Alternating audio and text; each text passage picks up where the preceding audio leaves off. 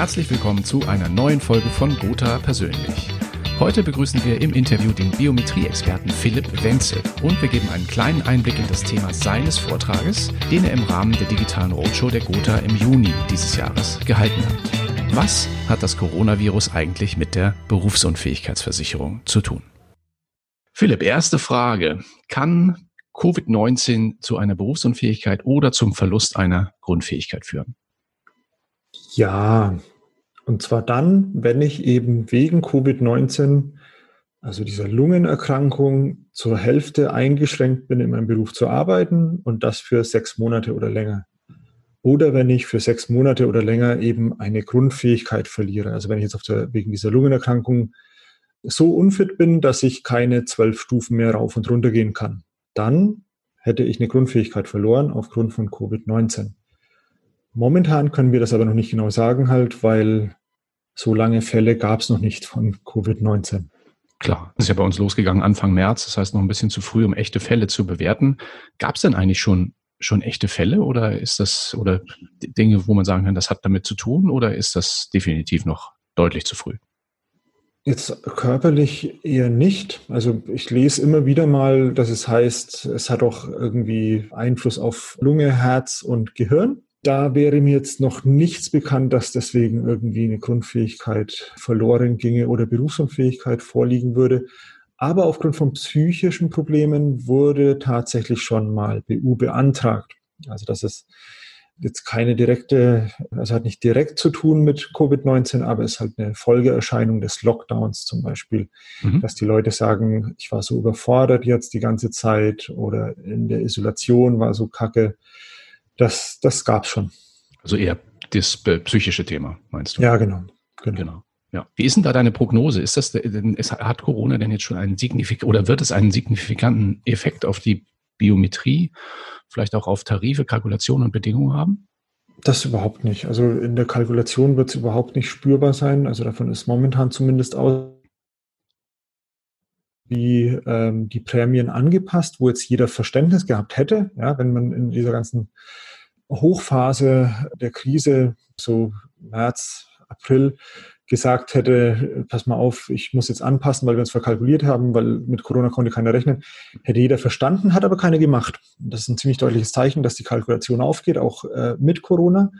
Und in Zukunft denke ich auch nicht, dass es irgendwie besonderen Einfluss haben wird. Man geht momentan davon aus, dass wir viele vorgezogene Fälle haben, also sowohl jetzt tatsächlich auch Todesfälle, aber halt auch ähm, jetzt äh, bei psychischen Problemen. Weil jetzt, also wir beide zum Beispiel haben es ja auch einigermaßen überstanden, ohne wirklich äh, psychische Probleme zu bekommen. Und so geht es vielen anderen auch. Also die haben die, den Lockdown, die Isolation, alles überstanden. Deswegen, wer da jetzt psychische Probleme bekommt, der hatte schon zumindest irgendwie die Anlage dazu. Ne? Mhm. Oder wie Gerhard Polt äh, das mal gesagt hat, wer von so einer Leberknödelsuppe stirbt, der hat schon vorher was gehabt. Sehr ja? gut. Wie ist es denn bei der, bei der Antragstellung? Muss in einem BU-Antrag eine durchgestandene Corona-Infektion eigentlich angegeben werden? Das nicht. Also nur wenn der Kunde, wenn eben gefragt wird, halt, hast du eine Infektion gehabt, was, also wenn der im Krankenhaus war oder sowas behandelt wurde, deswegen mhm. halt, dann muss es natürlich angegeben werden. Ja, mhm. also wenn es da irgendwelche Behandlungsbedarf gab oder sonst irgendwas, wenn ich aber jetzt bei einem Test erfahre, ich hatte Covid-19, dann ist das ehrlich gesagt egal. Also mhm. dann, dann muss schon der, der Versicherer nach, nach Infektionen oder sowas fragen halt. Mhm. Das findet aber nicht statt bisher. Eigentlich nicht, nee. Aber also auch wenn ich es angebe, dann ist eine überstandene Infektion einfach egal. Ja, die, die juckt den Versicherer nicht. Nur wenn ich halt irgendwie jetzt Folgen habe, ja, mhm. also das, das ist aber immer, also auch wenn ich eine Lungenentzündung habe und die habe ich durchgestanden, dann ist dem Versicherer egal. Wenn das aber noch nicht lange her ist und, und noch nicht klar ist, ob es vielleicht Folgen haben wird, dann interessiert es den Versicherer schon sehr. Aber mhm. so jetzt, wenn jemand sagt halt, ich habe jetzt einen Antikörpertest gemacht und äh, da habe ich Antikörper, habe aber gar nichts gemerkt, dann würde ich sagen, halt brauchst du nicht angeben. Aber auf der anderen Seite, mach's einfach, juckt keinen. Also, mhm. Bedeutet also im Umkehrschluss auch, dass es kein BU-Ablehnungsgrund ist oder auch nur dann einer sein kann, wenn die Infektion halt zu einem schweren Verlauf zum Beispiel geführt hat.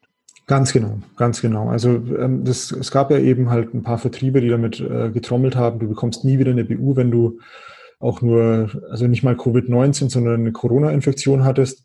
Das stimmt nicht. Also wenn du eine Corona-Infektion hattest, ohne Covid-19 zu haben, dann ist das echt mal total egal. Mhm. Was natürlich sein kann, wenn du jetzt gerade mitten in der Infektion bist, dann kriegst du keinen Versicherungsschutz oder wenn es halt eine Woche her ist und noch kein Arzt bestätigt hat, dass es folgenlos irgendwie ausgeheilt ist, dann ist es auch blöd. Aber das ist ja immer so. Das ist auch, wenn du, keine Ahnung, eine Muskelfaserriss hast oder sowas halt und es gerade erst ist, dann hast du auch Probleme halt. Dann wird der Versicherungsschutz meistens auch zurückgestellt, bis das ausgeheilt ist, weil ja.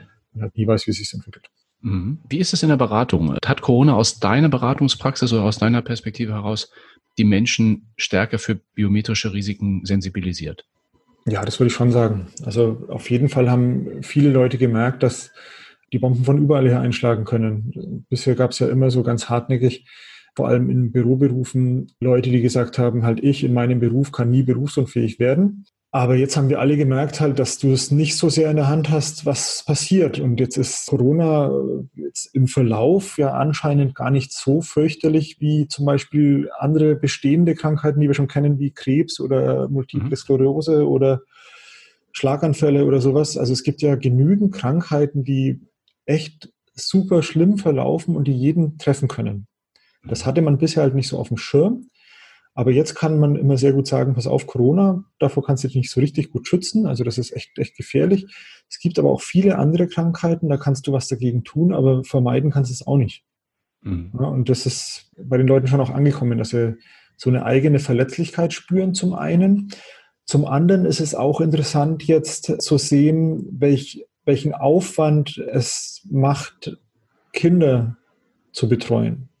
Ja, also die Haushaltsführung ist, ist auch in, in den Fokus gerückt, weil bisher war es immer so, na, nur der, der Geld verdient, der wird auch abgesichert mit der BU. Und jetzt ist aber so, dass gemerkt wurde, dass wenn, wenn die Kinder zu Hause sind, wenn man irgendwie zu Hause den Haushalt führen muss und so weiter, das ist auch richtige Arbeit. Mhm. Ja, und, und das musst du auch absichern, weil wenn, wenn du das nicht mehr machen kannst, dann muss jemand anders machen. Und das kostet dann auch wieder Geld. Und deswegen glaube ich, dass da insgesamt so eine größere Sensibilität der Wertigkeit der Berufsfähigkeit beziehungsweise auch der, der Fähigkeit, den Haushalt zu führen, gekommen ist. Aber mehr, sagen wir mal, als, also man, man hat als Berater die Chance, da einzuhaken sozusagen. Ne? Der Kunde kommt nicht von sich aus und sagt, jetzt würde ich gerne da was absichern oder so, sondern er ist einfach sensibler fürs Thema und hat ein offenes Ohr, sagen wir mal so. Mehr ja, als genau. früher.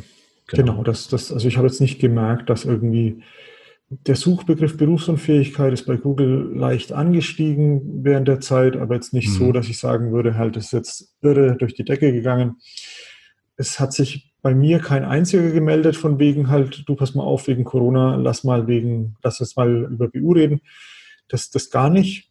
Also auch insgesamt glaube ich halt, wenn jetzt, wenn es jetzt dann so eine, so eine, eine leichte Auswirkung gab, dass es zu mehr Beratungsterminen oder Anfragen kam, dann wahrscheinlich deswegen, weil die Leute zu Hause einfach echt, denen ist die Decke auf den, auf den Kopf gefallen hat. Die, wollten, ja. ja. die hatten richtig Zeit und konnten dann mal in den Keller gehen und dann den Ordner mit den Versicherungen durchsehen und dann haben sie gedacht, ah, BU stimmt, das wolltest du schon immer machen.